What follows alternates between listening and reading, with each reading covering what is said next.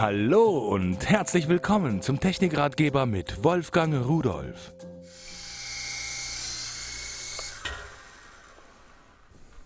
So, jetzt bin ich gelandet. Ich komme von draußen. Ich habe das Gerät draußen fliegen lassen äh, und äh, habe Aufnahmen gemacht. Aufnahmen gemacht? Ja, der hat eine Kamera eingebaut.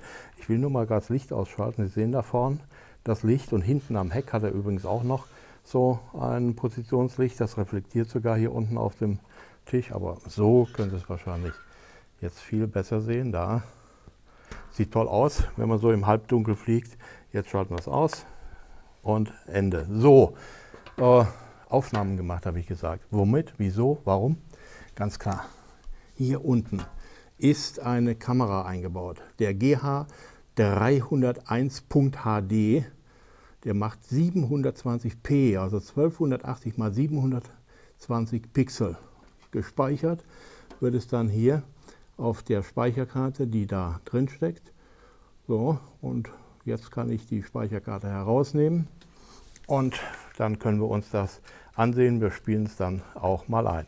Ein Hubschrauber von Simulus, der wirklich äh, Hightech ist, denn äh, wenn ich sage 720p, ist eine tolle Auflösung für so eine kleine Kamera, für so einen Winzling. Und das Fliegen damit macht auch Spaß. Gut, er ist nicht gedacht, um bei Wind oder sowas zu fliegen. Aber wenn es draußen windstill ist, haben wir überhaupt kein Problem.